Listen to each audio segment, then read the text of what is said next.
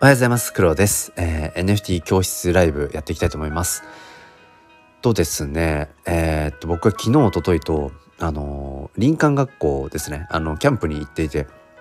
まあ、本業が小学校の教員なので、いや、もう限界。もう限界を、ともにもう超えて、そう、今、ちょっと熱っぽいぐらいかな。うん、でもね、なんかね、微熱7度は7度以上はなくて、うん、ちょっとだけなんか熱っぽいかなっていう感じでね、はい、あの体の痛みとともに朝4時ぐらいに起きたんですけれども。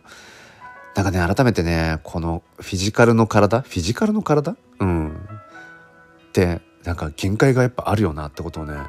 つくづく、うん、感じている朝ですね。もともとその親知らずがねえっ、ー、と痛いんですよ。で痛み止めを飲みながらあのもうここ12週間かな。もう毎日もう痛みを痛みと共に生きているみたいな、うん、そんな状態でやっぱ2日間まあねこう40人以上の子どもたちの、まあ、安全を確保しつつでね本当に一生の思い出に残るような学校行事なのでキャンプって。やっぱねそれをこうコーディネートしていくっていうのはもう本当にね大変だなとか思って。まあこれはなんか教員の現場のね教員のうんやっぱり負担がでかすぎるなってことを改めて思いましたね。僕も何度目かですけどまあキャンプをねこう主でやるのは。今回ばかりはしんどかった。もうただでさえ自分の歯の痛みとの戦いの中ねうんそのまあ普段と違う生活なわけで。いやしんどかった。それはまあねそりゃ熱も出るよねっていう。まあまあまあでも久しぶりにこうしてうんまあ話せるのはやっぱり嬉しいななんてこと思います今ふとねライブをやっていてなんかちょいちょいスタンド FM ってこうマイナーチェンジしてますけどなんか開催中イベントのお知らせスタンド FM 公式オリジナルグッズをゲットっていう広告が入ってきましたねああまあいよいよやっぱ広告うんビジネスみたいな感じでやっていかないときついのかなスタイフもねうんねああ、翔平さん、おはようございます。早熱。そんな中でもスタイフスペース仕事とお疲れ様です。ええー、りがとうございます。そう、今朝ね、あの、2日ぶり、3日ぶりか、3日ぶりに、先ほどね、6時から30分、えっ、ー、と、ツイッタースペースをやっていて、あの、でもね、まあ予想はしてたんですけど、やっぱり全然人はいらっしゃらなくって、まあだからなんだってわけじゃないんですけど、やっぱりね、毎日、同じ時刻にその発信をし続けるって音声をね音声発信を毎日同じ時刻に続けるっていうのはねやっぱりでかいなと思いました。うん。だから2日間まあね事前には告知していましたけど2日間キャンプがあるのであの毎朝スペースはお休みしますとは言ってあったけれどもうんねなんかだからといってうんやっぱり間が空くとすごくねそういった何て言うんでしょうねこう足しげく来てくださる方なんかがね遠のいちゃうこともあるなと思ってまあまあまあまあそれはそれでという感じで。はいということで、えー、本題やっていきたいと思います。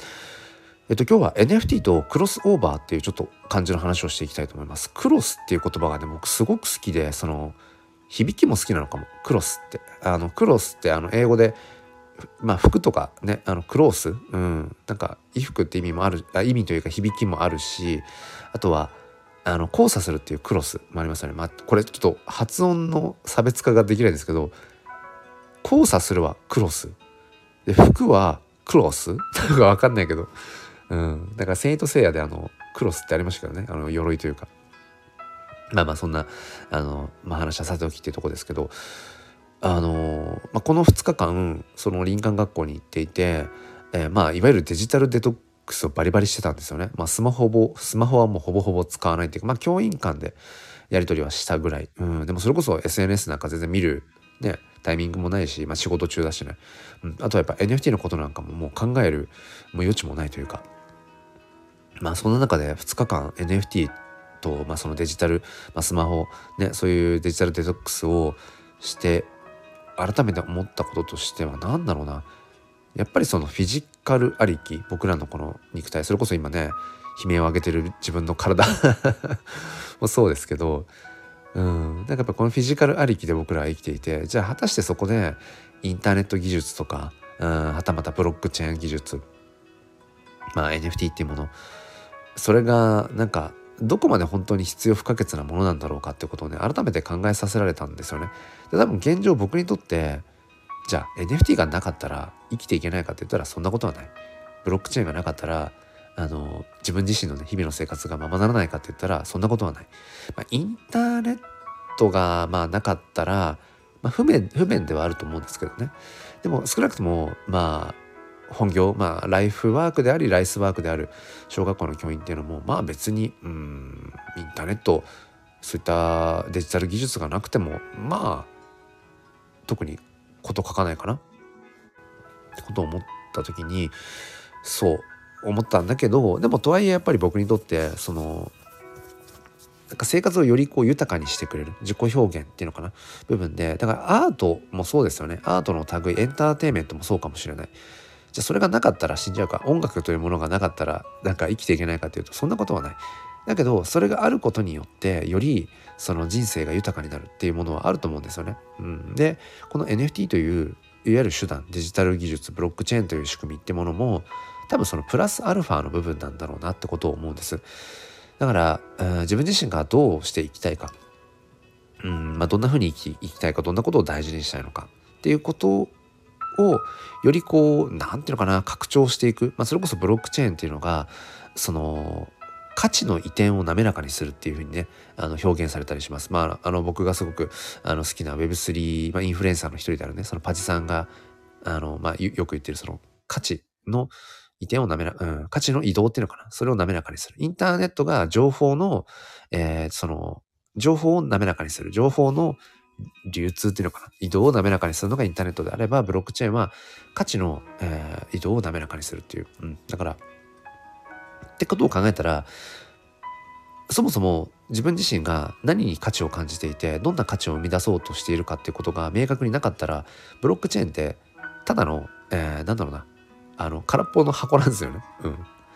からそんなことをね改めてこの2日間思って、うん、でも、今現在僕自身がその NFT という、まあ、デジタル技術に触れていて思うこととしてはやっぱりねそこから学べることっていうのがある。結局そのクロスオーバーしていけることっていうのがあるんですよね。要は、まあ、転用していくっていうのかな。この転用って言葉も僕はすごく好きで、うん、やっぱり1年以上この NFT クリエイターというもの、まあ、自分のアート作品ですよね、まあ、写真を軸にしたアート作品ってものをこう NFT にしていくっていう。あとはまあコレクターとしてもそのなんだプレイヤーとしてその NFT ってものに触れていてもそうだけれども何て言うのかなそのそこから学ぶことそこから自分自身の日々の生活に転用できることってやっぱりいろいろあるんですよねちょっと今あんまり頭が働いていないのであのいい例が浮かばないんですけどそうそんなことを思った時に今自分の中で関心事としてあるのは、えっ、と一つはクロスチェーン。えーと、ブロックチェーンってまあいろんな種類がありますよね。えー、ままあ最初はビットコインチェーンから始まり、えー、そこからイーサリアムチェーンとかポリゴンチェーン、えー、ソラナチェーンとか、えー、そしてまあここ最近であると、うん、そのビットコインチェーンから、まあ、ビットコインチェーンでそのねその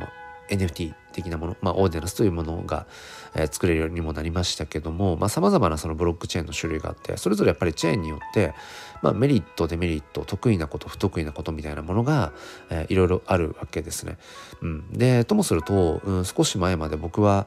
そのオーディナルスかぶれみたいな感じになっていました。要はブロビットコインチェーン上でそのアートを、えー、まあそのフルオンチェーンでフルオンチェーンっていうのはそのアートそのものがブロックチェーンに紐づいている状態ですね。一方でフルオンチェーンじゃないもの、オフチェーン。まあフルオンチェーンのことをオンチェーンって言ったりもしますけど、オンチェーンの反対のそのオフチェーンの状態っていうのは何かというと、えー、まあ要は JPEG 画像とか、まあなんだろう、そういうアートの画像そのもののデータは、ブロックチェーンにその保存されていないっていうのかな、刻まれていない。えー、JPEG 画像とかのその元は別のどこかインターネットのどっかのサーバーに保存してあってその保存先の URL を URL を、ね、ブロックチェーンにその紐付けているっていう状態ですね。そうそれがまあオフチェーンの状態。うん、で一方でそのそれまあだからそのオフチェーンほとんどの NFT アート NFT ってものはオフチェーンであったとこれまでフロンチェーンでやろうとするとまあかなりこうエンジニアの力が必要っていうところがうん、あったんだけれどもこのビットコインチェーン上でそのオーディナルスというプロトコルを使うと今までできなかったその NFT のその、まあ、NFT 的なアート画像とか、えー、まあ、テキストもそうだしそういったものも、えー、ビットコインチェーンにその刻めるようになった。しかもそれがフルオンチェーン。アートそのものが画像そのものがその、えー、ビットコインのチェーンにもう保存されてる。だから要はブロックチェーンの仕組みである、え、改ざんができない、うん、消去することもできない。っていう未来永劫残っていくとされている、うん、その仕組みにアートが完全に残っていく。デジタルアートとしてっていう、まあ、それが、うん、すごく僕の中で、まあ、ロマンを感じたんですよね。うん、今まで自分が触れていた NFT ってもの、まあ、主にイーサリアムチェーンの NFT っていうのはオフチェーンであると。うん、ブロックチェーンってものが未来永劫残っていく技術だとされていてそこに自分の表現であるアートを残せる。まあすごく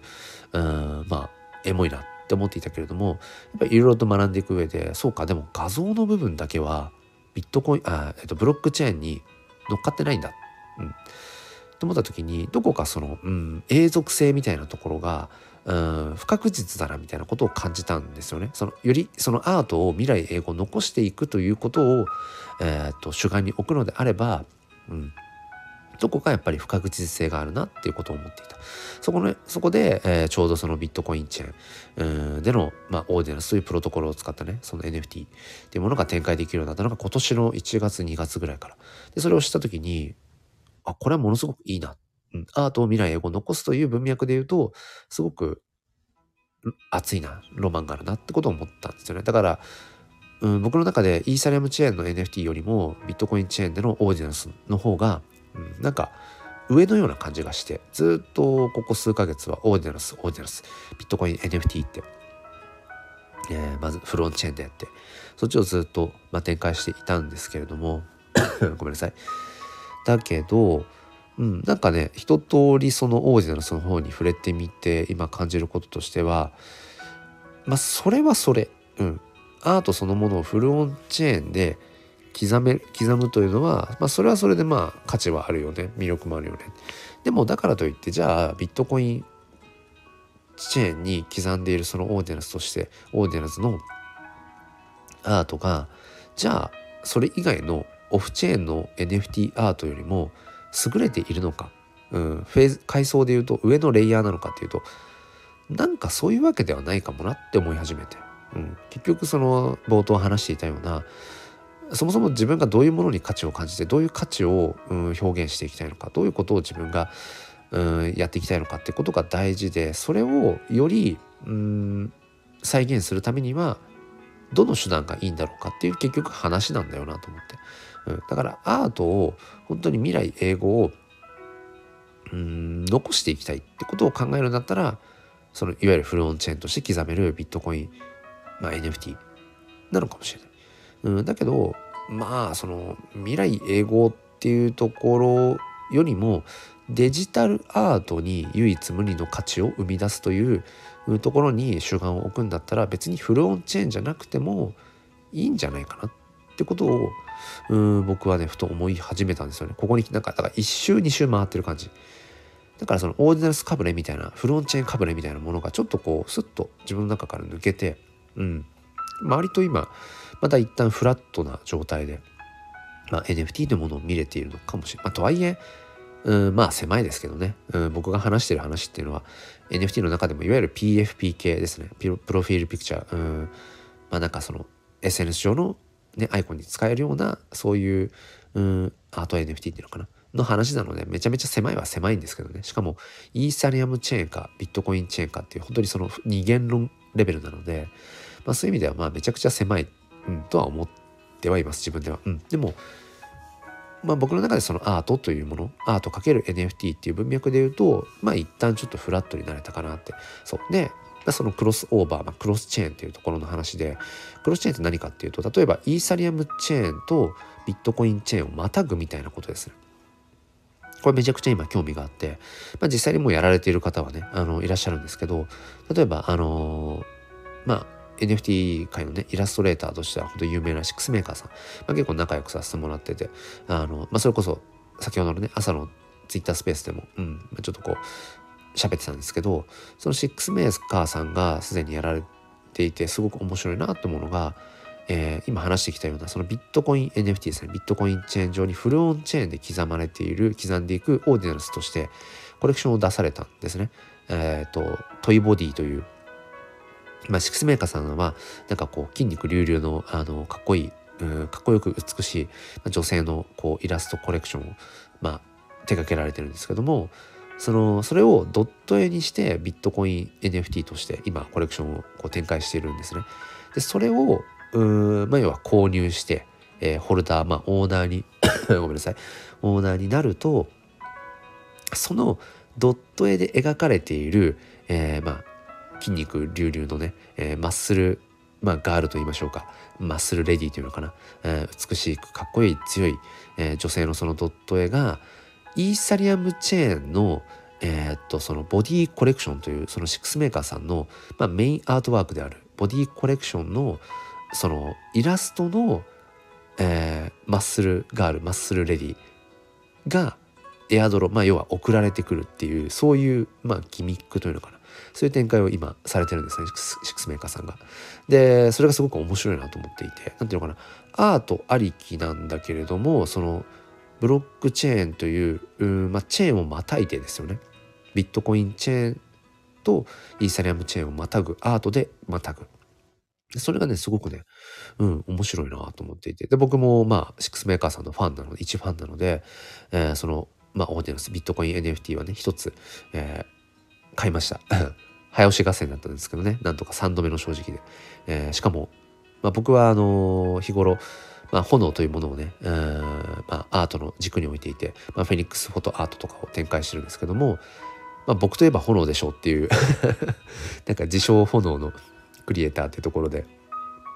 炎をねその手に宿しているあのそのオーディエンスのねうん筋肉流々のマッスル、うん、ガールをちょっとこうかあの購入したんですが、まあ、それのね今あのイーサリアムチェーン上の、えーまあ、イラストの、うん、ものがね、うん、届くの今、まうん、心待ちにしていてそうすごく面白いなと思って。で僕もなんかまあそれのまあまあ寝言じゃないけどうんなんかそういうチェーンをまたいでアートを展開していく。でそのシックスメーカーさんの今やられているようなそういう手法っていうのは、えーと、クロスチェーンリビールっていうふうに表現されてますね。いたずらにかっこいいですね。クロスチェーンリビール。リビールっていうのはなんかあの例えば NFT 界隈でいうところの最初画像が一律のコレクションなんだけれども、えー、後日あの本来のアートがお目見えしますみたいな。うん。まあ、Web3 界隈ではねあの顔面リビールとかって言ったりしてあのー、普段は NFT のアイコンとかにしてるんだけど突然あのリアルの顔をアイコンにしてるみたいな晒すみたいな、えー、顔リビルお顔リビルみたいなね言い方もちょっとこう、えー、冗談めいて言ったりもしますけど、まあ、そのリビールというものですね。だから今回シックスメーカーさんのそれはビットコインチェーン NFT ビットコイン NFT オーディナルスとしてドット絵を買うと持っているとそのオーナーホルダーにそのイーサリアムチェーンでの ごめんなさいイラストとしてのまあ、リビルが行われるみたいな、うん、めちゃくちゃいいいいアイディアだなと思って。そう一石二鳥っていうかね。うん。まあある種この今ビットコイン NFT っていうのはまあある種ミームだとは思うんです。ミームっていうのはそのなんか一時の流行りものみたいな。ところは正直あってまあおそらくだいぶ落ち着いてきたかなっていうのは思います。まあ4月5月ぐらいの方が割とオーディナルス界隈っていうのは盛り上がっていたような気もしますね。それこそ日本人のそのオーディナルスクリエイターまあ、オーディナルスクリエイターって言っても大体がね、イーサリアムチェーンとかポリゴンチェーンでコレクションを展開してきたクリエイターさんが、ビットコイン NFT オーディナルスとしてもコレクションを展開するみたいな流れがほぼほぼですけど、でそれでそのオーディナルスの方でね、その国内の日本人クリエイターが、えー、それこそその世界一位、トレンドでね、え世界一を取るとかっていうことが結構続いたりして、うんまあ、かなりまあその辺盛り上がって今このタイミングで個人クリエイターはビットコイン NFT オーディナルス、えー、挑戦した方がいいみたいな流れもあったりして、うんまあ、割と僕はそこはこうあの慎重に、うん、見ているところもあって、まあ、とはいえ僕自身もやっぱり何でもねあの面白そうなことをやりたいから、えーと、イーサリアムチェーンでずっと展開してきているそのフェニックスの、うん、フォトアートコレクションのオーディナルス版もね一応まあ、えー、展開はしていて、うん、ありがたいことに今10一応10点オーディナルスの方ではフェニックスフォトアート出していて8点あの買っていただいててね残り2点っていう感じで。まあこのオーディナルス版のフェニックスはまあ数を増やしていくって感じでもないかなっていう。まあまさにそのフルオンチェーンで未来永劫アートを残すという意味でそのうんまあかアーカイブとしてって感じですね。このオーディナルス版のフェニックスフォトアートコレクションは、うん、アーカイブとして10点、まあ、プラス1個、まあ、11点、うん。まあ、刻んだっていうまさにその刻んだその碑文。あの inscription って言ったりするんですね。そのビットコイン NFT のそのオーディナルスのことの一つ一つのこと、まあ、 inscription 碑文。もう石にあの刻み込むみたいなあの訳訳すとね碑文。そうそう。うん。なんか本当に刻んだ感じ。だからうーん一旦自分の中でそのオーディナルスかぶれみたいなフルオンチェーンかぶれ。フルオンチェーンしか勝たんオーディナルスか勝たんみたいな、うん、極端なところからちょっとこう力が抜けて、うん、考えてみると、まあ自分のまあアート NFT、うんうん、アートワークで考えていくと、まあ、イーサリアムチェーンがまあメインのメインとしてっていう方がなんとなく汎用性はあるような気は今ね改めてしていますね。うん、結局そのうんなんだろうなビットコインチェーンビットコイン NFT オーディナルスっていうものがうんまあ割とこうあんま汎用性がないっちゃ汎用性がないそのスマートコントラクトではないんですよねビットコイン NFT って。うん、スマートコントラクトの説明が僕はうまくできないですけどうん、まあそのなんかブロックチェーン上でのなんかルール作りみたいな感じですね。えー、っと A をして B をすると C になりますみたいな全然説明になってませんけどそうイーサリアムチェーンとかそういったものはそのスマートコントラクトっていうものがこうね土台としてあるんだけどビッ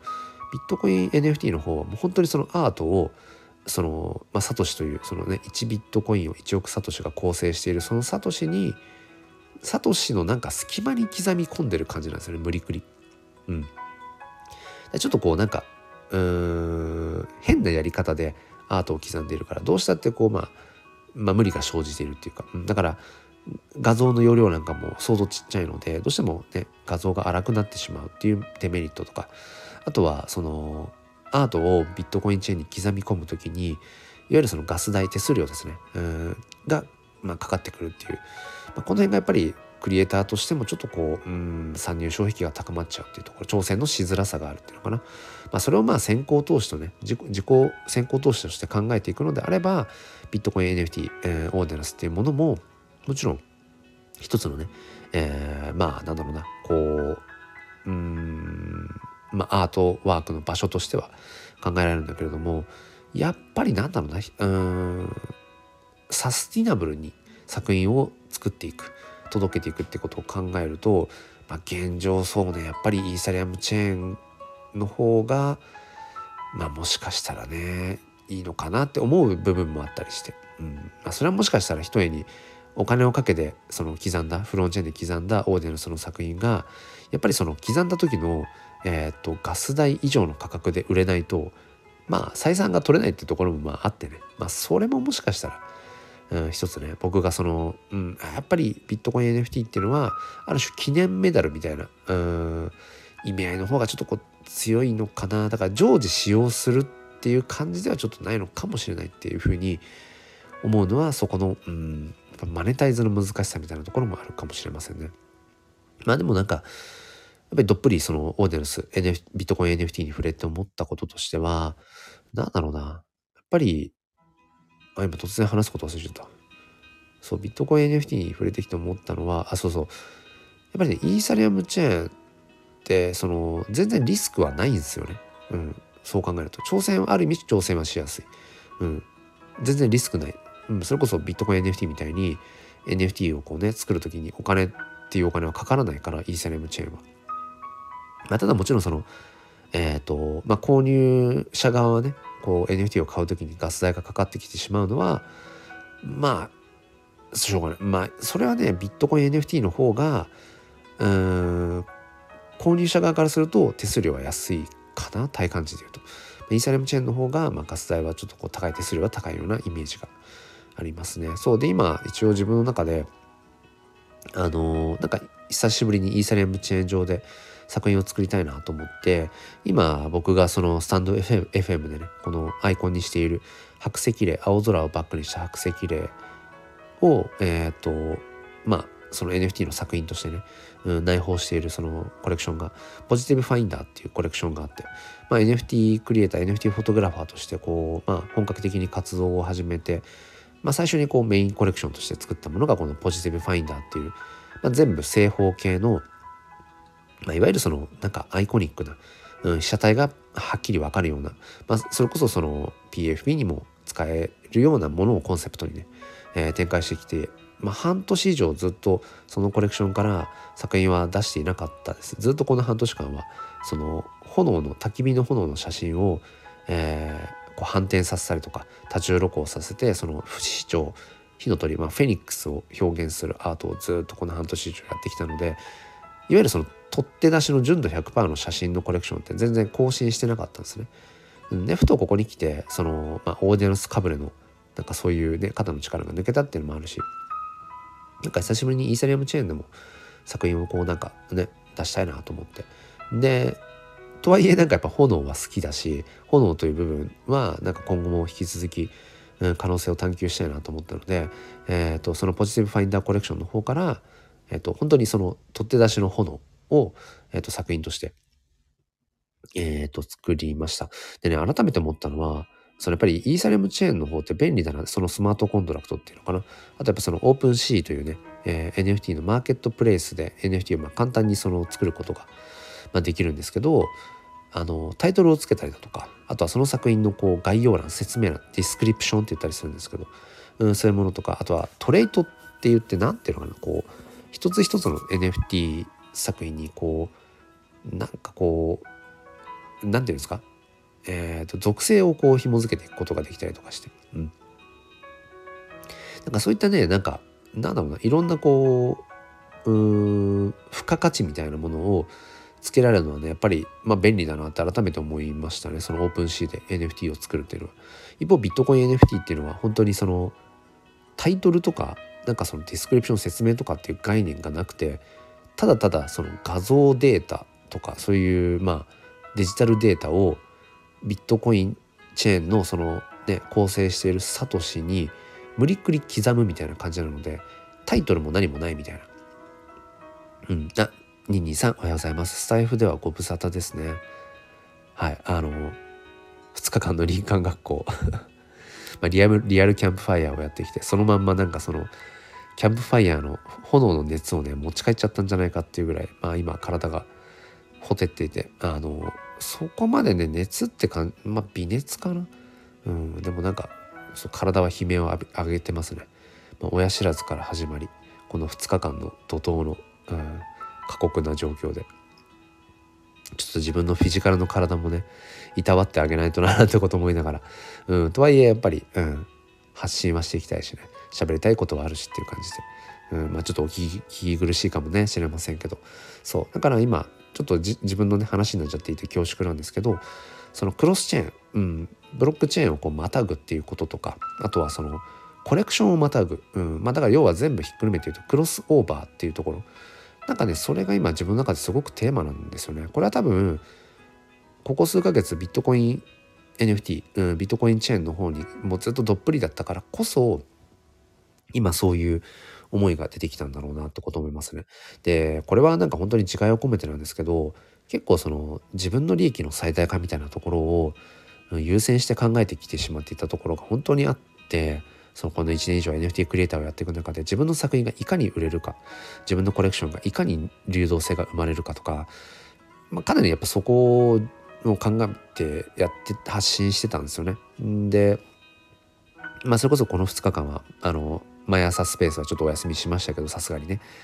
うん、だけどその毎日スペースなんかも、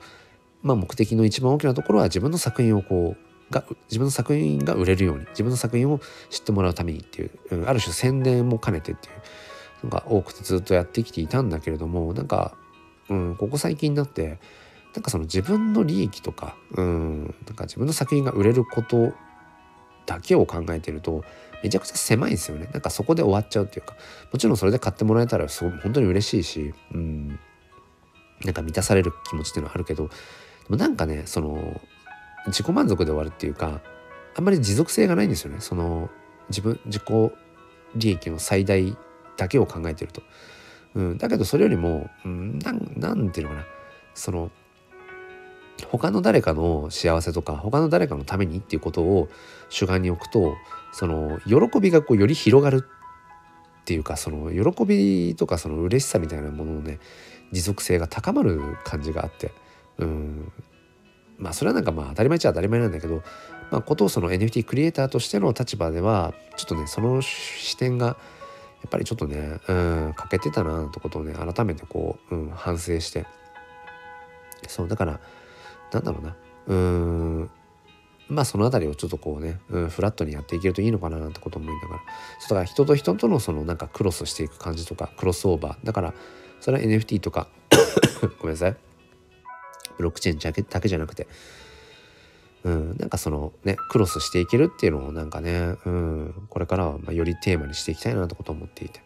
そう。で今その久しぶりにイーサリアムチェーンの方のそのポジティブファインダーという本当にもう純度100%の写真コレクション。もともと自分がクリエイターとして NFT フォトグラファーとしてね、うん、活動を始めて最初に作ったメインコレクションからその、まあ、炎の写真の、えー、と作品を出そうかなと今思っていて。でもただそれを単発で出してもまあ、うん、いいけどなんかこう進歩がないっていうか進化がないっていうか、うん、今の自分のいろいろこう感じていることを全ては反映できてないなと思ってじゃあなんかやっぱクロスオーバーさせられないかなと思ってまあ安易に例えばその最初はクロスチェーンを考えたんですよね。そのポジティブファインダーの、えー、炎の写真をまあ買ってくださった方にその、まあ、オーディナルスの何かをエアドロする。まあ、それこそオーディナルフェニックスとかね。うん。だけど、オーディナルフェニックスはオーディナルフェニックスで、それこそ、あのね、今、コメントくださったニンニンさん含め、なんだろうな、こう、まあその、まあ変な話、お金を払ってね、買ってくださってる方がいたりもするし、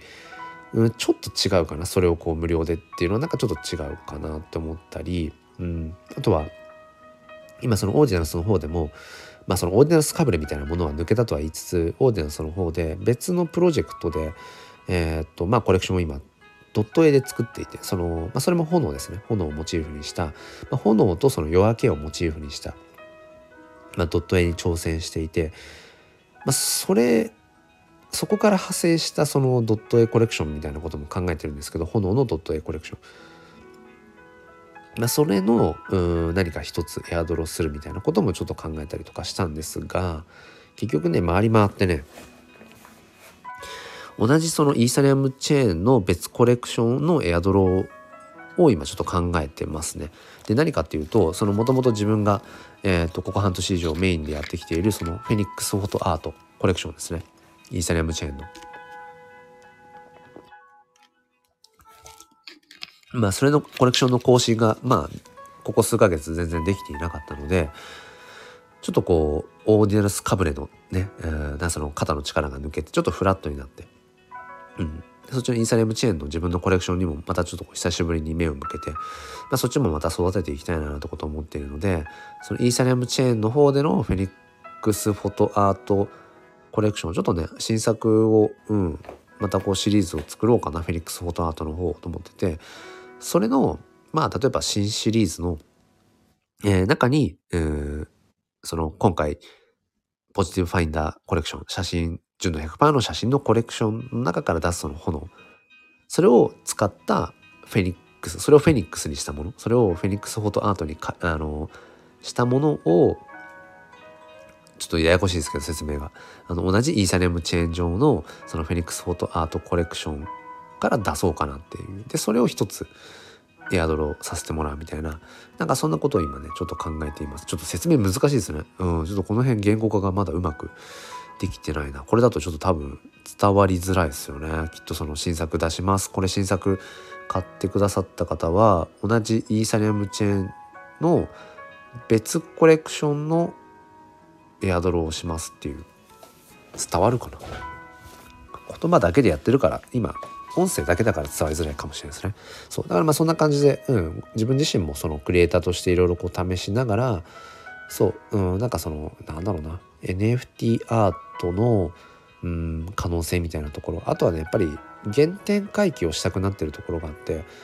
僕はやっぱり軸としてはやっぱ写真が好きなんですよね。うん、写真の可能性っていうのをやっぱり探求したいところがあって。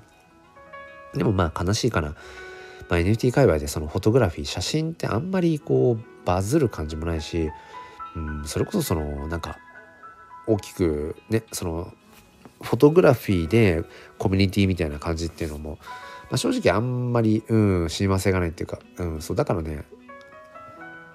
なかなか肩身が狭い思いとかもあるんですけどだから、まあ、だからこそめちゃくちゃニッチだからこそ、うん、なんかその写真かける NFT っていう、うん、写真かける NFT アートっていうものの可能性をなんかねその自分だからこそ探求をしたいなって思いもなんか、うん、引き続きメラメラとまさに炎のようにじゃないですけど、うん、今また高まってるところがあるかなって、うん、ただねやっぱり挑戦するには今なかなかやっぱり市況が悪いところがありますね。うん、2023年7月の今日は何日だ？20 23日？うん23日か。そうね。うん国内の NFT 市場はまあまあ去年がある種ちょっとバブル感があったのかもしれないですね。うんそれこそそのうん数百円で買った NFT の価値がすごい上がって含み益がめちゃくちゃ上がるとかね。うん。まあ、それをこうペパハン的に売っていくことが是か非かみたいな話はあるけれども、うん、去年がなんかかなりやっぱり投機税、うん、短期トレーダーとかがかなりやっぱり入っていた分、うん、お金が回ってたんですよね。昨年はね割と。うん、でも今はなんかなかなかその流動性が、うん、生まれづらいっていうか、うん、それやっぱり感じるかなっていう、うん、だから NFT というものがあくまでも手段でありそのデジタルアートの唯一無二性を担保するという技術なんだけれどもなんかそこに何でしょうね。これは意図していたことなのか分かんないけどその資産性みたいなものが紐づいてくる、うん、そこにはやっぱりその投機とか投資とかっていう、うん、ものがどうしたって絡んでくるんですよね。うん、だからただただ自分が欲しいアートを、えー、NFT として買います。終わりじゃなくてそこに資産性を帯びてくるところにその人間のある種欲望欲求としての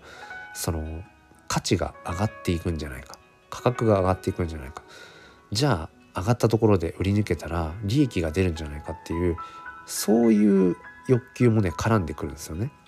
NFT ってものが。そこがねまたその可能性でもあり面白さでもあるんだけれどもそのなんかなんだろう人間のこの判断を鈍らせるっていうのかな。それ本当に欲しい欲しくて買うものなのかとかななんだろうなその邪念がそこにはあるんじゃないかとかそんなことはねすごくね思ったりしますね。うん。だからすごく難しい。だからある種僕はその NFT というものは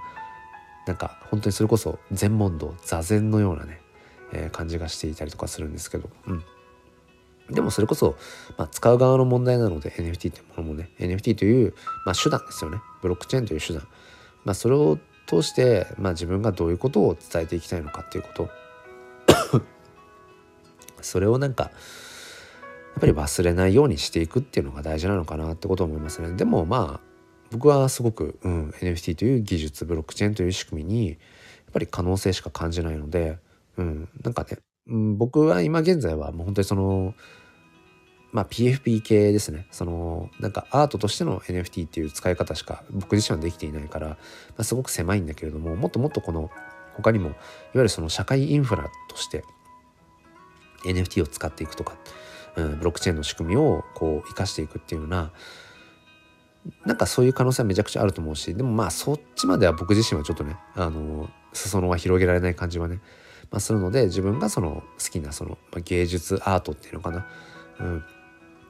そこを一つの切り口接点として今自分は、うん、NFT って何なんだろうねっていうところを、うん、探求しているっていうそういう感じですかね。ちょっと水分補給します。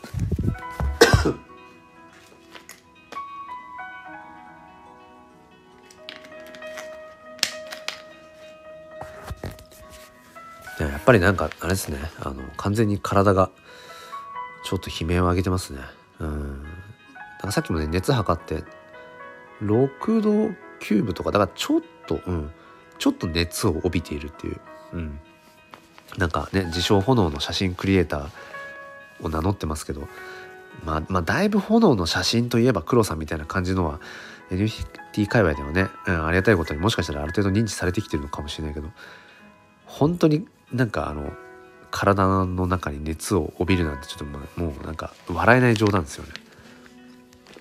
まあそんなこと思いながらうんそんな感じかな。はい。ということで今日は、えー、NFT っていうものとそのクロスオーバー。うん。まあ、この NFT というものを通して、まあ、なんだろうな日本人がよりこのマネーリテラシーが低いってことがやっぱり露呈されちゃうっていうことまあそれ自戒を込めてだけどそれもそうだしそのマネタイズの難しさとかうんまあね個人クリエイターが自分の作品をどう届けていくのかそのマーケティングの難しさとかもそうだし、うん、その NFT というものが、えー、コミュニティへの参加権っていうものそういう意味合いもあったりしてコミュニティって何だろうねとか、うん、その何ていうのかな。あとはそのコミュニティという部分からその共同幻想が生まれていく文化が生まれていくことってどういうことなんだろうねとか、うん、だからまあ全てやっぱり NFT に紐づくところって基本デジタル上なんだけれどもでも僕らがやっぱりこう日常的に生きているというかこの何ていうかな地に足がついてる地っていうのはデジタル上ではなくてやっぱりフィジカルなんですよね。それはまあ昨日一昨日の2日間の 林間学校のねキャンプ場で改めて思いましたけどどこまで行っても僕らはフィジカルの存在だからじゃあそんなフィジカルの存在である僕らがデジタル技術をどう駆使していくことによってこのフィジカルに帰っていけるのかっていうまあフィジタルっていう言葉もありますよね。フィジフィジカルとデジタルのハイブリッド。そう。いかになんかそういうね、うん、ことをこうしていけるのかっていうのが大事なのかななんてことをね、うん、思ったりするけど。まあまあまだまだ先でしょうね。もしくは突然何かキャズムを超えていきなりバーンと、うん、この社会インフラになるのかどうか知らんけど、うん、でもなんかまあ見失わないようにねしていきたいなと思いますけど、うん、まあ今年はどうでしょうね。NFT 日本の NFT 界隈は、うんまあ、またこう盛り上がりを見せていくのかどうだろうかっていうねところで。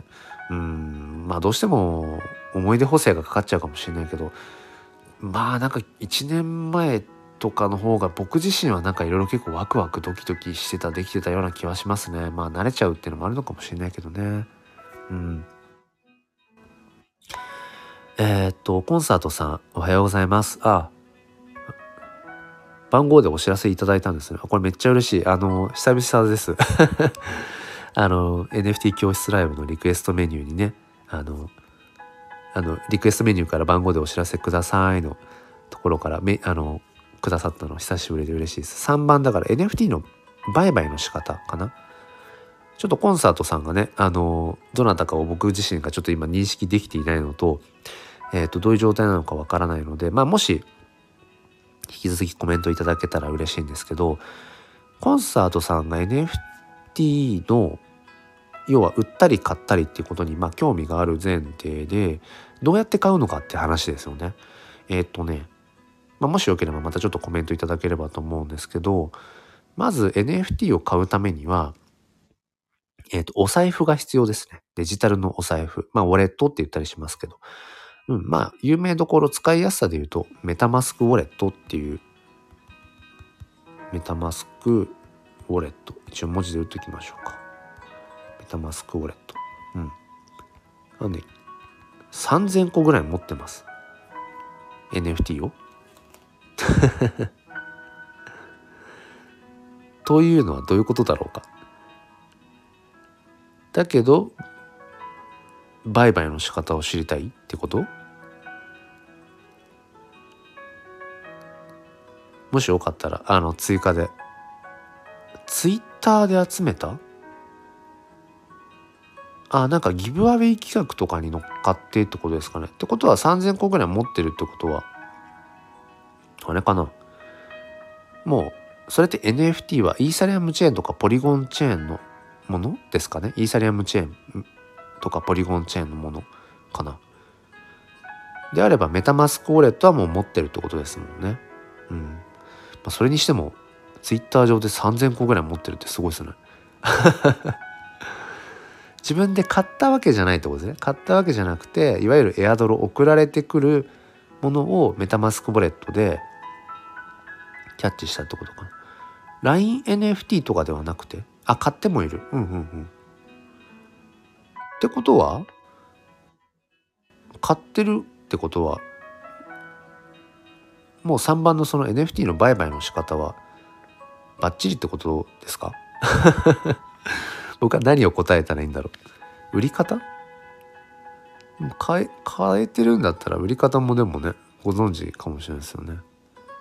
うん。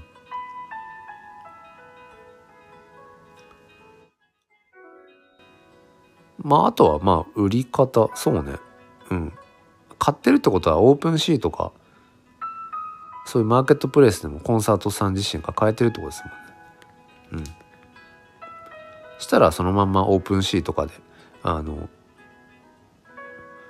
コンサートさん売り方はわかるんだけどマネタイズに至らない。あーあそういう売り方か。はいはいはいはいはい。マネタイズの仕方ってことですね。コンサートさん自身は NFT クリエイターさんではなくていわゆるそのえー、っとまあすでに市場で売られている NFT をまあ、買うその、まあ、コレクターさんっていうか、まあ、投資家さんっていう感じなのかな。それそこからあただのコレクターさんあまあただのっていうのはちょっとまあ失礼かもしれないけど、うん、コレクターさんで要はその NFT で利益を生みたいっていうことですかね。コンサートさん自身が。そうか。だから日本語難しいですねこれね。NFT の売買の仕方っていうのはその要はそのメタマスクウォレットをオープンシーンに接続して、えー、っと NFT をバイナウ買ったりとかガス代を払って買うとか、えー、そのメタマスクウォレット内にイーサを入れておくとか、えー、マティックを入れておくとかそういう話とかじゃなくて、うん、NFT をこうっていかにこう利益を出していくマネタイズっていうことですかね。それのの方法が知りたいっていう感じですかね。あ、なるほど。そっかそっか。だから NFT を投機、まあ、えっ、ー、と、投機商品とか投資商品として見ていった時に、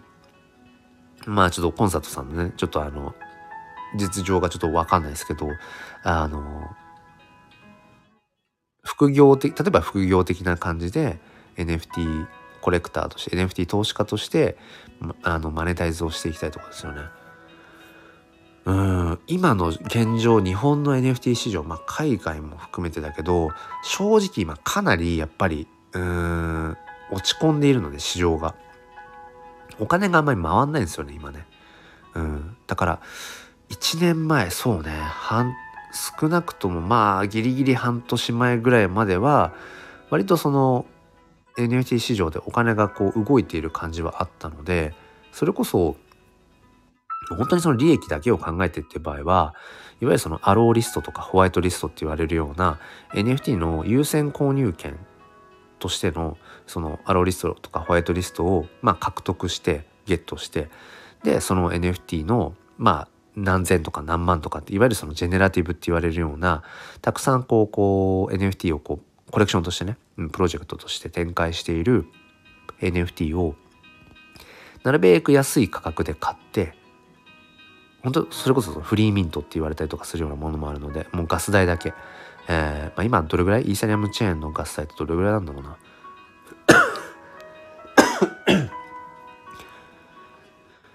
だからあそうねコンサートさんギブアウェイで集めたものは金にならないいやただ中にはいわゆるその流動性のあるコレクションのギブアウェイとかで当たった場合とかはお金にはなると思います。例えばですけど、えっ、ー、と、まあ国内でまあ一応現状そうですね。うん。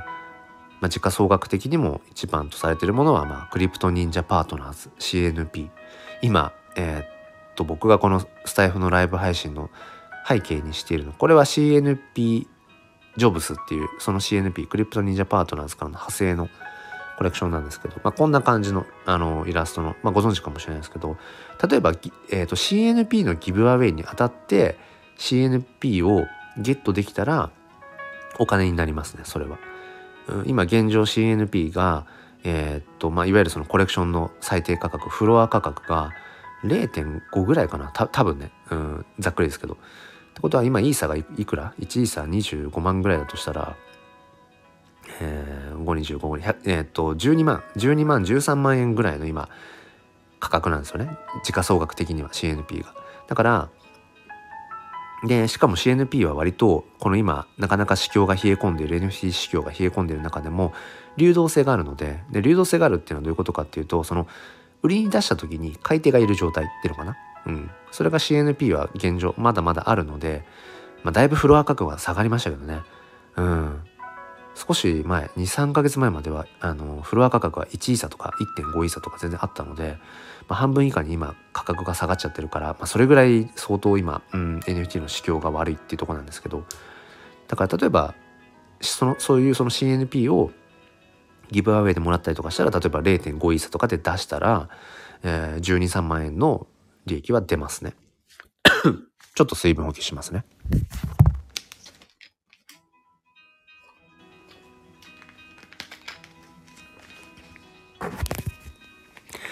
ニッケルさん、お、ライブだ、おはようございます。おはようございます。えー、微熱でお届けしてます。鼻声と微熱と体の痛みと、えー、親知らずの痛みはね、なんとか、あの薬で抑えてるんですけどね。そうそうそう。もうねここ23週間ずっとね親知らずの痛みに耐えながら昨日おとといとあの林間学校ですね、まあ、僕あの本業小学校の教員なので林間学校に行ってましても完全極限状態でしたね。歯の痛みに耐えながら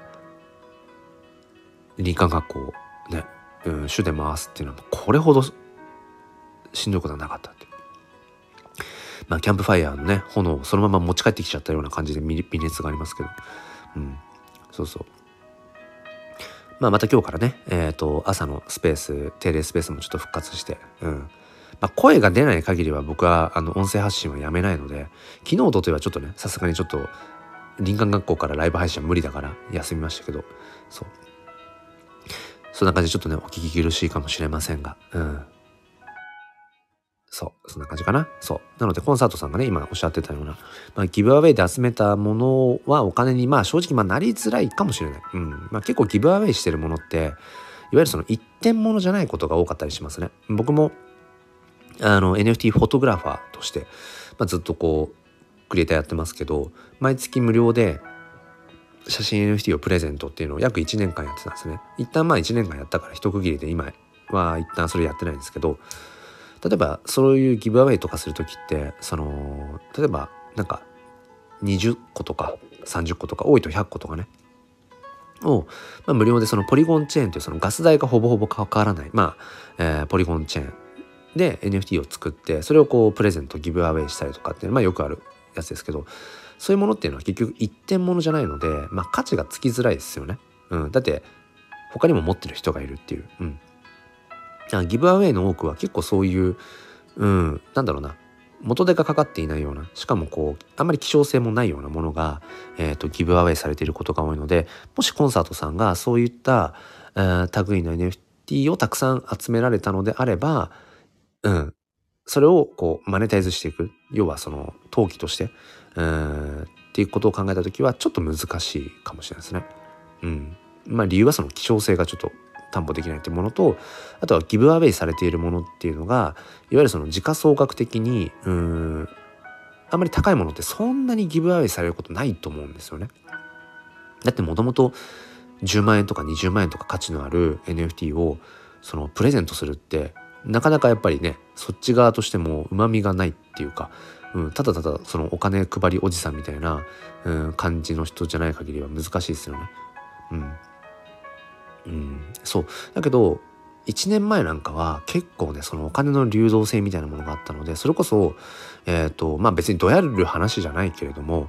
えー、まあ、NFT 界界隈ではねそのガチホ文化とかガチホ論争とかがあるぐらいなので、えー、そのいわゆるそのさっき話したようなアローリストホワイトリスト NFT の優先購入権ってものを持っています。新しい NFT プロジェクトコレクションが、えー、リリースされますよ。でアローリスト持ってる人ホワイトリスト持ってる人には最初に買えます。しかもすごい安い価格で、ほぼほぼもう数百円とか数千円で。で、例えば優先で買いました。で、その NFT ね、注目されているプロジェクトがみんなが欲しい、うん、希少性が高いと。需要と供給のバランス的に、えー、供給量よりも需要が上回っているみたいなことが昨年は結構多かったんですよね。いろんなコレクションで。そうするとどうなるかっていうとアロリストを持っていて最初に買った人がほぼほぼ数百円とかで買ったものがそのもうあれよあれよという間に数分数十分の間に何万円何十万円っていう風に価格が上がっていくでそこで、えー、売り抜けてもうだから僕も去年は何度もありましたあの本当に元手が数百円とか数千円レベルなんだけどもうものの1時間以内に、えー、もう5万6万の利益とか十何万の利益とかっていうのがガンガンガンガン去年は、出てましたね。まああんまりどやれる話じゃないしまあそのガチホ文化的な側面で言うと、まあ、超ペパハンのね、えー、動きをしちゃってるからまあもちろんね、えー、それでまあ出た利益でその同じコレクションの中でより自分が欲しいアート、うん、NFT を買うみたいなね、うんまあ、ことはもちろんしているので、うん、なんていうか、ただただその、うん、お金のためだけにっていう、まあ、お金のためだけにアローリストを獲得して、うん、っていうこともしたことはあるけどね、うん、いろいろこう勉強のためにっていう。ね、それはあるけれども。うん、あ、タロナンさんおはようございます。ご無沙汰です。ちょっと ごめんなさい。たまにむせちゃいますけど、結構、あの体限界ですね。そう、まずは、そう、親知らずを 親知らずを来週取らなきゃいけないんですけど、歯の痛みがありながら、そう、2日間の林間学校を、ちょっとね、あの、もうちょっと、まあ限界ですよね。もう限界突破ですよ。で、改めて思いました。普段この NFT とかね、えー、ブロックチェーンとか、その、まあ、このスタイフもそうだし、ツイッターもそうだけど、その SNS デジタルのもの、えー、に触れて、バーチャルのものとかに触れてると余計にね、いやフィジカルのこの肉体ってやっぱり脆いよなってことを。そしてやっぱり無理をすると悲鳴を上げるっていうねうんことを改めて思いますけどね。そうそうそう。なのでえっ、ー、とまあ今先ほどね、えーと、コンサートさんがおっしゃってた部分で言うと、うんまあ、NFT でその利益を出していくのであればやっぱりその時価総額要はその流動性がある売りに出したらすぐに買ってもらえるような NFT コレクションをまずはやっぱり手に入れる必要があるかな。NFT をその、うん、マネタイズとして見てマネタイズ、まあ、投資商品、投機商品として見ていきたいのであれば、やっぱりリサーチをしていって、うん。あ、とは例えばそのマーケットプレイス、 OpenSeaなんか、うん、まあ、イーサリアムチェーンのね、NFT だったら、まあ、あの、 OpenSeaなんかを見て、まあ、どれぐらいその、売れているのか、うん、を見て、うん、あとはそのいわゆるそのコレクションにオファーが入ってるかどうか。オファー。オファーが入ってるかどうかっていうのも一つ。うん。まあ判断材料にはなるかな。そうするとこのコレクションがどれぐらいの人が欲しいと思ってるのかとか。っていうことが、ま、見えてくるのでうんそうね投機投機商品投資商品として NFT を見るんだったらそうねその流動性っていう部分を見ていかないとあれかなと思いますね。あとはある程度その二次流通しているようなものを買ってまあそれを売っていく。だからやっぱりねそのギブアウェイでもらったものにはなかなかまあ価値は出づらいですよね。うん、やっぱりうん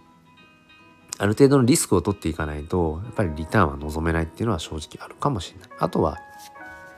自分で NFT をクリエイト作品を作っていくっていうことの方がもしかしたらマネタイズっていう部分ではまあ決してコスパはね良くはないかもしれないです。うん。だから本当にそのお金を増やしていきたいのであれば多分 NFT 以外の、えー、方がいいような気がする。うん、硬い気がするっていう。だからかなり NFT はハイリスクハイリターンなところがあるので、うん。それこそ、あのー、ね、ビットコイン NFT、あの、オーデナスっていうものが、えー、この2月、3、2月ぐらいからスタートして、えー、まあ、かなりこう、まあ、ミーム的にね、盛り上がったりとかしてる中で、まあ、僕は結局理覚はしていないから、あのー、まあ、たらればの話になっちゃうんですけど、うんと20万円ぐらいで買ったそのビットコイン NFT が、えっ、ー、とね、翌週にはね、120万とか130万円とかに1回上がりましたね。だからそのタイミングで僕が売ってたら、うん、利確してたら、まあそれだけで単純に、うん、100万ぐらいの利益が出せていたので、そう。だからやっぱり旬があるので結構そういううんなんか NFT なんかも。うん。難しいですよねでもね。その本当に難しい。うん。ガンガンガンガンその価格が上がっているタイミングで売るのってむずいっすよね。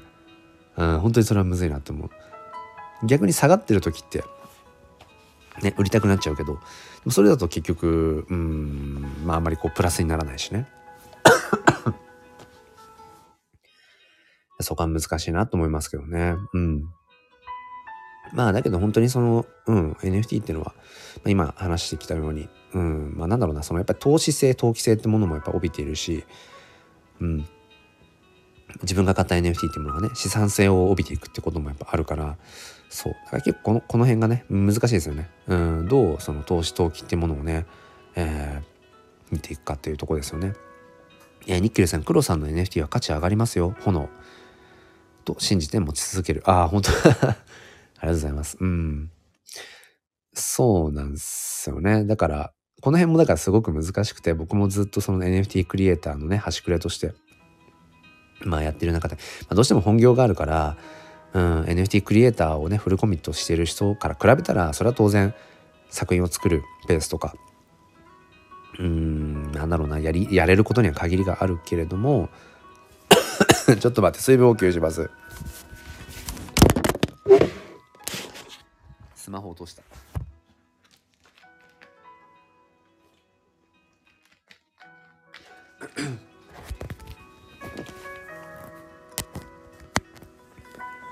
なんだっけ？あそうそうそう。だからなんかその辺がねすごくうん。自分がそのまあそれこそね今ニッキルさんが言ってくださったみたいな、うん、クリエイターとしてこう作っているまあメインとしては写真、うん、まあフェニックスフォトアートとかもそうだし。それは本当にただただ自分の偏愛ですよね。うん。これかっこよくないですかって。炎の写真でフェニックスできたんですけどみたいな。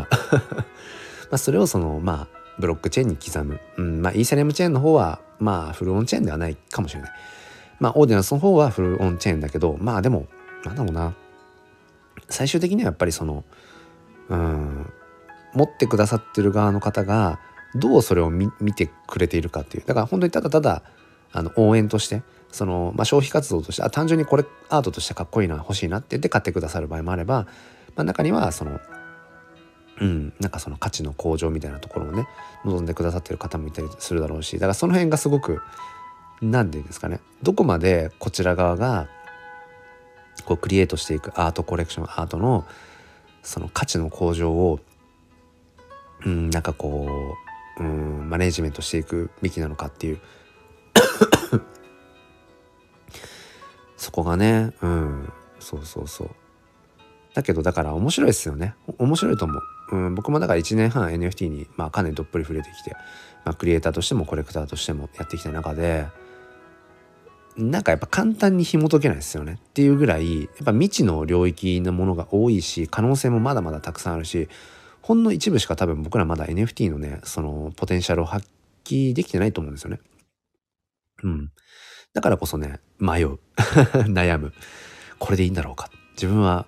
NFT で何を表現したかったんだっけとか、うん、何のために NFT 買ってるんだっけ？ガチョウって何だっけ？とか、ペパハンってダメなんだっけ？とかね、なんかね、うん。えー、ニッケルさん、アートとして、えー、持ってる喜び、そうそうそう、それもありますよね。うん、僕もだからコレクターでもあるので、うん、このクリエイターさんの作品だからずっと持ってますとか、うん、その価値がね高まったらそれは嬉しいけどうん。中にはまあそれこそコンサートさんがおっしゃってたみたいなね。そのマネタイズするっていうその、うん、側面で投資的な投機的な観点で見ることももちろんありますよ、うん、でもなんかそれだけじゃない面白さがやっぱあるっていう、うん。えー、コンサートさんどのプロジェクトも右肩下がりですね。上がりそうなオーディナンスをガチホしてます。あオーディナンスももう持ってらっしゃるんですよね。ゴリゴリじゃないですか。もうてっきり最初あのリクエストメニューの3番 NFT の売買の仕方のあのリクエスト来たからあなんか久しぶりにこのスタイフのライブ配信 NFT 教室ライブで本当にもう初心者の方が NFT ってどうやって買うんすかっていう感じかと思ったらオーディナルス持ってるならもうゴリゴリじゃないですか コンサートさんどなたですかね？どなたですかねってまあこれちょっとやばな質問ですけどおそらくスタイフのあの最初のデフォルトのアイコンと多分名前ですよねこれね。うん、まあまあまあ、まあ、あの無意味な詮索をする気はないですけど。うん。ね。ツイッター上では多分ゴリゴリの NFT プレイヤーな気がしてきたよ。うん。まあまあ全然いいですけどね。そう。そっか。うん。オーディナルスもそうですね。まあ一旦なんかオーディナルスも一旦今落ち着いてる感じが個人的にはしてるかな。うん。まあそれこそ BRC20、まあトークン、ビットコインチェーン上のね、あれも時すごかったですけど、なんとなく落ち着いてる気がするし、うん。そうね。あとは、ね、ニッケルさん、そういうパターン。そうそう。いや、まあ、オーディナルス持ってたらもうゴリゴリでしょ。うん。ね。ねそうだから。まあでもオーディナルスも結局、そうね。かなりミーム感が強い感じもするしね。うん。まあただなんかその自由が利くのはやっぱりイーサリアムチェーンの方かなっていうのは改めて思いますね。まあそのイーサリアムチェーンとビットコインチェーン、まあそのイーサ NFT とオーディナンス、ビットコイン NFT ですね。それを、その2つだけの二元論で語るのも、まあ、ナンセンスかもしんないけど、やっぱりスマートコントラクトが、まあかなりやっぱ優秀なんだろうなってことはやっぱ思うので、うん、なんかそうね。うん。まあむずいっすね。どう表現したらいいか分かんないけど。うん。まあそうね。でもなかなかやっぱそうね。クリエイターとしてどこまでマネタイズしていけるかっていうのは本当に難しいけど。それこそオーディナンスなんかもまずその作品を作るためにお金がかかるからビットコインチェーンにフルオンチェーンで刻めるっていうロマンはあるけど一つ刻むのにやっぱりまあピンキリですけど、うん、僕みたいにその写真系でやってたりとかするとどうしたって容量が大きいから一つ作品刻むためにまあ2,000円前後とかかかったりするんですよね。うんタイミング時期とかによっては3,000円ぐらいかかった時期もあるし、まあ、一方ドット絵とかだったら、まあ、1,000円以内とかとかでも収まるけど結局でもお金がかかるんですよねオーディナルスでクリエイターとして活動するために。うんまあ、それはある種自己投資自己先行投資とも言えるのかもしれないけど。でともするとあの赤字で終わるってことがオーゼンスの方はあるので、まあ、一方イーサリアムチェーンはね、まあ、オープンシートが使う場合は 共用コントラクトを使う場合はあの、まあ、フルオンチェーンではないし結局共用コントラクトなのであの OpenSea のマーケットプレイスにね依存してしまっているからどこまでその自分の資産足りえるかっていうところは微妙ですけどでもそれぐらいやっぱりある種うん自由度は効くっていうかうん。なんていうのかな。そうだからまあわかんないです。そのコンサートさんがあのどういうね普段うんことをされてる方なのか全然わかんないですけど、まあ、NFT でマネタイズっていうと一つは、うん、さっき言ったみたいな流動性のある NFT をまあなるべくこう安く手に入れてまあ高く売り抜ける。まあまあまあまああの投資の当たり前の話をしてるだけなんですけど。うん。まあ、もしくは自身で クリエイターとして活動していく、うん、だからそれこそそうですね、うん、じゃあ黒お前はクリエイターとしてどれぐらいねそのお金稼いだんだって話とかですけど例えばこの1年近くクリエイターをやってきてどれくらいだろうな、まあ、もちろんその NFT ってね二次流通三次流通があるので全部が全部自分の純利益にはならないですけどまあ、ロイヤリティなんかがまあちゃんと発生していたりとかも含めてもどれぐらいだろうな。写真？あでも全部のコレクションを合わせるとどうだろう。いくつかコレクションありますけどイーサチェーンもそうだし、えー、ビットコインチェーンもそうオーデナスもそうだけど。2イーサは多分いってないですね、うん、イーサで換算すると。1イーサ。だからそのフェニックスフォトアートコレクションは1イーサはねありがたいことに超えたのでただそれも二次流通とかの価格も含めてだから1位差そのものがね自分の利益ではないからトータルしてどうでしょうね。1位差いってるかいってないかぐらいですよね。だから日本円にしたら今のレートで言うとまあ25万。いやでもそんなに入ってない気がするけどね。うん。えニッケルさんオーディナンスはお金を持て余した神々の遊び？うんなんかねちょっとそれに 近いかも。しれないですね。うん。うん、まあ、特にクリエイターはそうかもね。お金ないとだって作品刻めないから。そうだから僕も結局そのまあイーサリアムチェーンでねこうずっと展開してきてるそのフェニックスフォートアート炎の写真ジェネのやっぱりフルオンチェーンとしてねなんか永遠に自分のそのやっぱりフェニックスを刻んでおきたいって思いがあったから、まあ、10個ほど刻みましたけどそれだけで多分34万ぐらいかかってるから刻むためだけに。でも売り上げとしては多分ねトントンぐらいじゃないですかね。だからプラマイゼロかもしくは赤字ぐらいかもしれない。今残り2体売れあのなんだろう、まあ、売れ残るっていう表現はしたくないけど10体中あの2体まだあの一時販売で残ってるのがあるからだから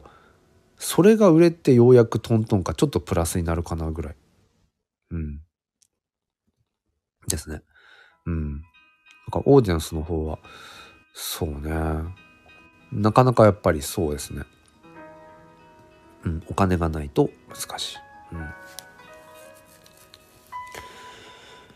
まあだからなんかそのうーんまたユーザー層がちょっと違う気もしますね。だからそのビットコイン NFT ってどっちかっていうとそのビットコイナーって言われるようなそのビットコインをたくさん持っている人たち、うん、資産家とかが結局ビットコインの使い場所がないんですよね、うん、現状。ビットコインで決済できるものとかっていうのもね、うん、ほぼほぼ少ないし。エルサルバドルでしたっけ？あの法定通貨をビットコインにしたしたっていうやつ、うんまあ、それのレベルになったらビットコインがね。普通に決済手段になるけど。そうじゃない場合結局、まあ、ビットコインをそのどんどんどんどん買い増ししていってビットコインの価格が上がっていってっていう投資家の人たちっていうのは普段ビットコインを使い道がないからそういう人たちがビットコインでそのアートを買えるしかもフロンチェーンのっていうのはある種面白いじゃんっていうふうにビットコインナーたちが まあその、まあ、オーディエンスにその、うん、要はユーザーとしてね参入してるってところありますけど、うん、コンサートさんホワイトリスト持ってるけどエラーでミントできないです。エラーでミントできない。ちょっと何のコレクションでどういう状況なのかがちょっと分かんないんですけどエラーっていうのもいろいろあるからね。ただホワイトリストうんまあ今だと RO リストって言われたりするその優先購入権をコンサートさんのそのホワイトリストが紐づいているウォレットアドレス。うん。いくつかウォレット持ってたりとかしますか？コンサートさんがね。もしいろんなまあいろんなっていうかいくつかそのサブアカウント含めてウォレット持っていたりとかするとそのホレホワイトリスト申請した時のウォレットでつながないとエラーが出ちゃうとか あとなんだろうなミントサイトにつなげる時の問題とかもあるかもしれないですね。ね、そう、ニッケルさん、エラー系いろいろあるからね。それこそ、あの、ミントサイトによっては、えー、っと、なんて言えばいいかな。ミントサイト側からメタマスクウォレットつなげようとすると、そもそもメタマスクが立ち上がらないっていうエラーがね、スマホだとあったりとか。だからスマホでやる場合は、メタマスクウォレットを立ち上げておいたメタマスク内でミントサイトを立ち上げないと、その接続できないとかね。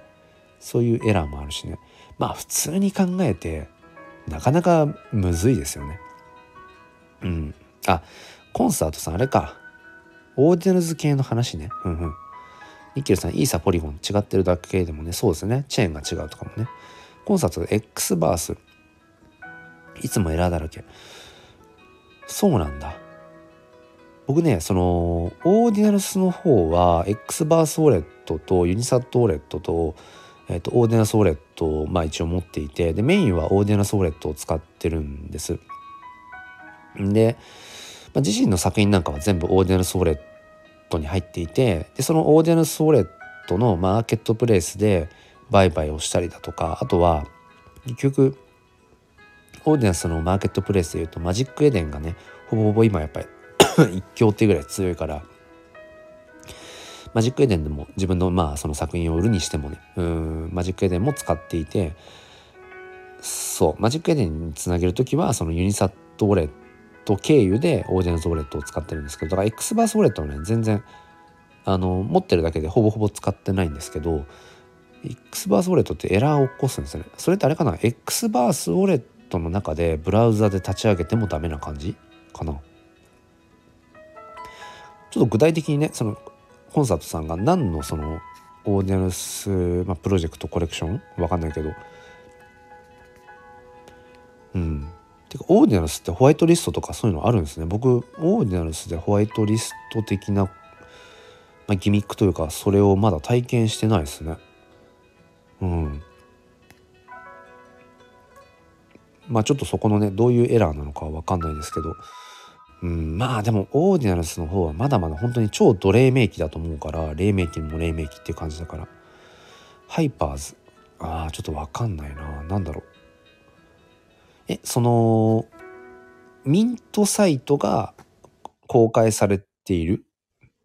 このミミントサイトはもうあって多分 Xverse からだと X バースウォレットまあアプリアプリでありますよね Xverse ウォレットね。X バースウォレットのあのブラウザのページでそのミントサイト立ち上げてそれで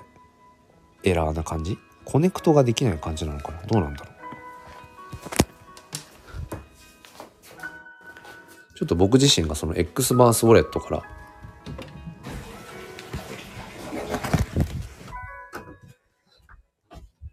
失礼しました。もうなんだかんだ1時間20分もやったらそれはトイレも行きたくなるわなっていう話で。コンサートさんって何者ですか？なんか 何者ですかっていうかあのなんだろう今話聞いてきた感じだとそのオーディナルス X バースも持っててって絶対なんかツイッターでつながってる気がするんですけどね、うんまあ、全然別にあの正体を明かさなくてもいいですけど。だって X バース持っててってなんだろう何のタイミングであれだったのかな。それこそクリプト忍者オーディナルス。ね多分ある程度アンテナ立ててないとビットコイン NFT オーディナルスの方なんかもねいかないですもんね。えっ、ー、とねコンサートさんねこれね貼ってくださった URL ね、あ、わかった。えっとね、ちょっとめんどいですけど、コンサートさん、スタイフのレター機能あるじゃないですか。レター機能にこの URL 貼って僕に送ってくださったら、えっとね、リンク飛べるかな。あの、なんかスタイフの規約的に、あのね、このライブ配信のこのコメントのところにね、あの、ホスト以外の人がね、リンク貼るとね、飛べないんですよね。だけど、レターの方に送ってくださるとそのレターを引用して貼ればえっ、ー、とね画面にね表示ができるので、うん、ちょっと僕も気になりますねその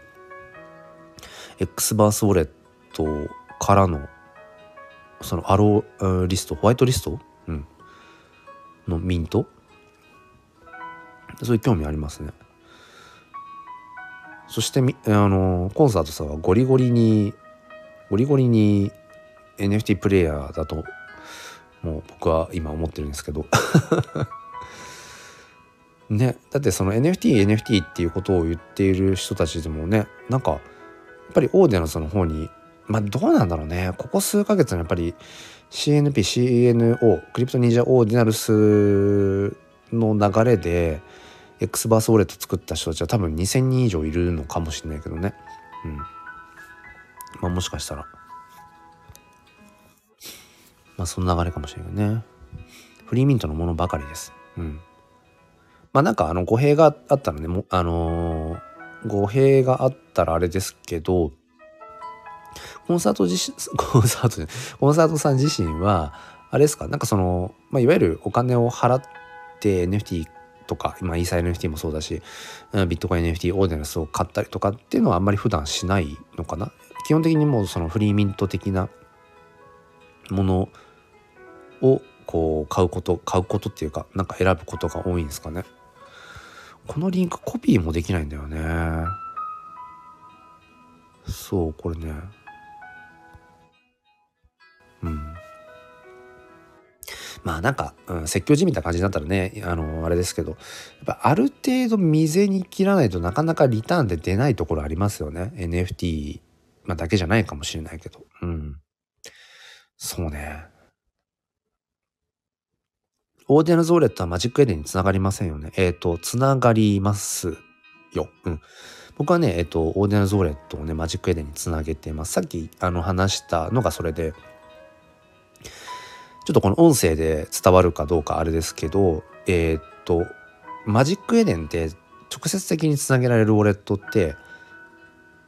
X バースウォレットとユニサットウォレットとヒロウォレットなんですよね。でその中の UniSat ウォレットってあの UniSat ウォレットに Ordinals ウォレットをインポートすることができるんですよ。だから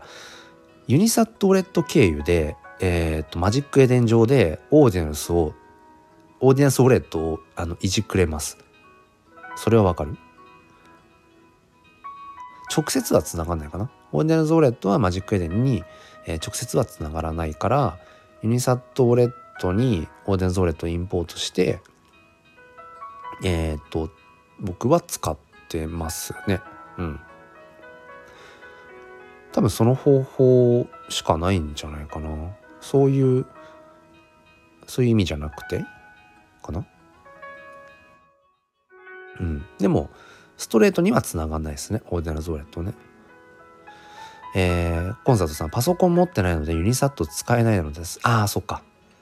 であれば使えないえっ、ー、とつながないですね。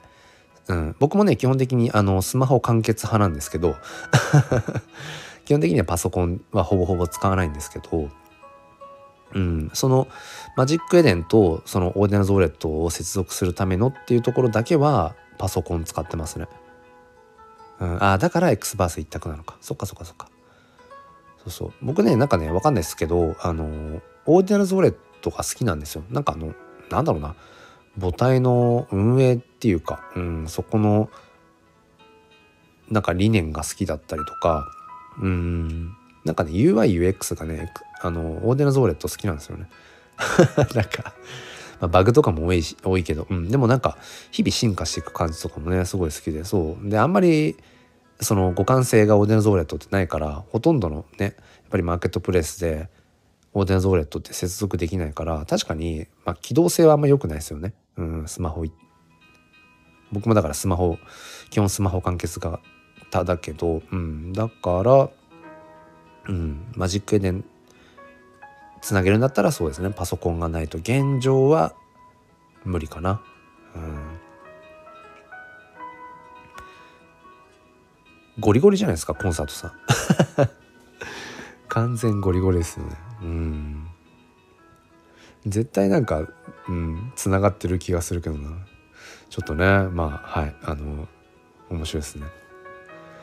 そうだからまあ難しいですよね。この辺のこととかっていうのが本当にうん。そうなかなかやっぱり一般大衆化していかないのはそりゃそうだよね。っていう。難しいもん。なんか自分もやりながらまあなんやかんやねなんか突破してきているけれどもうん難しいよね、コンサートさんあまり日本のものは知らないです。あそうなんですね。割と海外のものが多いのか。うん。いやでもなんかうん。久しぶりになんだろう本当に分かんないです。本当に初めましてなのかが分かんないですけどコンサートさんがね。初めましてなのかどうか分かんないけどうん。すごくあの新鮮で楽しいですね。その、うん、いつも割とやっぱり、ね、よく知る方が来てくださることが多いのであとはもうそもそも、うん、ある程度あの知ってます。NFT のこと知ってますって方も結構多いから、うん。まあ、でもなかなかやっぱりそうですねうん NFT に興味があってっていう方にお会いするのはやっぱなかなかないかな。うん。ねえ。まあ今後ねどういう風になっていくのかまあ分かんないですけど、うん、まあでも僕は本当にそうですねまあ程よく、うん、程よくね触れていけるといいかななんてこと思いますね。ラジオは聞いてますよ。あえっ、ー、と何のラジオ僕の？前向きファインダーチャンネルを聞いてくださってってるとこですかね。ごめんなさい。なんか変な質問が続いちゃってあれですけど。うん。あ今ねツイッター飛びましたけどあ繋がってなかったですね。ツイッター上でね。うんうん。そっかそっか。いや僕の普段のあれを聞いてくださってんのかな。であれば本当嬉しいですね。うん。そうね。だからまあ今正直だからうん。NFT の市況はあんま良くない、まあ、お金の流動性っていう部分で言うとあまりね、うん、動きづらい流動性があんまりないところが、うん、あるのでやっぱりだからそういう意味では、うん、投投機家投資家っていうか、まあ、トレーダー勢っていうのかな。うん。っていうのはやっぱり結構やっぱ離れちゃった感じはしますよね。まこれはまあ良くも悪くもってとこだと思うんですけど。ある程度やっぱり産業市場がなんか拡大していくためにはなんかそのいわゆる投資家。うん。投資マネーっていうかそういう流動性がやっぱり生まれていく必要があるなとか思うので、うん。まあ、こればっかりはねうん。なんか多分どうしたって波があると思うので。そう。なのでうん。まあだから本当久しぶりにここ最近日本円からえっ、ー、と仮想通貨になんだろうちょっとこう補充しましたもんね。うん、少し前までは本当それこそ自分で持っているそのイーサとかビットコインでまあうまくそのまあ転売してじゃないけど、うん、しながらお金をこう増やしていきつつまた別の NFT を買ったりだとか、まあ、自分の作品をねこう売ってその利益を出してそれでまた自分がそのコレクターとしてまたこう欲しい NFT とかオーディエンスを買ってみたいなそういう循環が結構1年以上、うん、そのサイクルが作れてたんですけどここ最近は結構それが難しくなってきましたね。うん、あラジオとねラジオと NFT でツイッター別あツイッター赤分けてます。うんうん。まあでも面白いですね NFT はねほんとね。どんなまとめだって感じですけど。うん。そう。まあただなんかうん。多分人生ちょっと大きい話なんでしょうけど人生ほぼほぼ意味のあることって多分少なくって意味があるかどうかっていうかなんか自分がね、うん、なんかやってて楽しいかどうかかなと思うし。そう、うん。まあ、結構なんか達観というか、うん、冷ややかな視点かもしれないけど。多分僕らがこう生まれてきた理由とかっていうのも別にないし、うん、生まれたからここにいるっていう。ただ単に因果の関係っていうか。そう。だから、うん、まあねお釈迦さんとかもなんかその人生一切回復っていうその生きてるだけでもやっぱしんどいこと、うん、生きてることっていうのは苦しいよねっていうふうに言われてるぐらいだから。まあいかにその自分の人生一度きりの人生を楽しんでいくかっていうまあそこに尽きるんだろうなってそこに意味があるかどうかとかっていうのは、まあ、正直よく分かんないけど、うん、そういう意味で言うと僕は、うん、NFT は面白いかな。その面白さを言語化することも大切かもしれないけどまあ一方でなんか言語化できないね、うん、楽しさもありますし。まあ好きじゃなきゃね。こんなあの NFT ライブなんかねうん続けられないですよね。好きじゃなかったらね。うん。まあとはいえやっぱりいろいろね入れるところはあるしクリエイターとしてもうんやっぱり悩むことは多いし。まあだけどなんかそうですね。まあやれることはいろいろやっていきたいななんてことは思いますね。まあ、今後ちょっとそのねオーディナンスなんかもどういうふうにまた展開していくのかそしてそのイーサリアムチェーンとかポリゴンチェーンとか他のね別のチェーンなんかもどんなふうに、まあ、それこそそのクロスオーバークロスチェーンしていくのかっていう、うん、なんかそこはすごく楽しみだなと、まあ、10年ぐらいなんかね冬眠してたら一気に 加速するんでしょうけどね。それこそ一つのあのウォレットでもう全ての仮想通貨が扱えてうん。でクロスチェーンなんかも簡単にできて、うん、みんなが当たり前のように、うん、あんまりその NFT と認識しなくても NFT を扱ってるみたいな、ね、そんな、うん、まあ、世界線に、ね、なるかもしれないななんてことを思っています。はい、ということで、えー、そんな感じかな？うん。えっ、ー、と、コンサートさん、ありがとうございました。ご質問。うん。あの、すごく、あの、初期を思い出しました。1年前ぐらいにね、この、あの、スタンド FM のえ、ー、と NFT 教室ライブっていうものをスタートして、まあ、最初の頃は割とそうですね。スタイフでつながっている方なんかで本当に NFT 始めてて、うん、興味あるけどよく分かんなくてみたいな方向けにっていう感じで始めましたけど、うん、でもだんだんだんだんやっぱりそうですね。本当にそのいわゆる質問みたいなものもほぼなくなっていったりとかして NFT 教室ライブとか続ける意味あんのかなとかねなんか思っていたところもありますけど、うん、なんか久しぶりにこう本当にご質問っていう感じのものをいただけて僕もすごくはいあの楽しかったです。ということで、えー、今日の NFT 教室ライブはですねそのクロスオーバーっていうところクロスチェーン、えー、チェーンをまたいでっていうようなところを今まあクリエイターとしても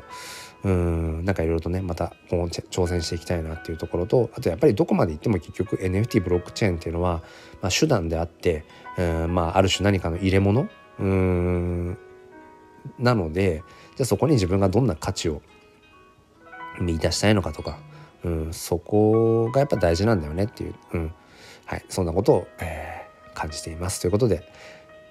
なんだかんだ言いながら1時間半も喋ってしまいましたが割と元気になってきた気がしますね。熱もちょっとだいぶ落ち着いてきたのかな。はい。えー、そんな感じで。お付き合いいただきありがとうございました。えっ、ー、とリアルタイムで聞いてくださった方もアーカイブで聞いてくださってる方もありがとうございます。はい。ということで今日は日曜日かな。うん。なんか外でお囃子の音がしてますね。お祭りの時期なのかな。はい。僕はちょっと夏休みに突入するので、うん、ちょっと体を休めつつ、えー、かなりちょっと無理しちゃってたので親知らずもちゃんと抜いて怖いけどね怖いな嫌だな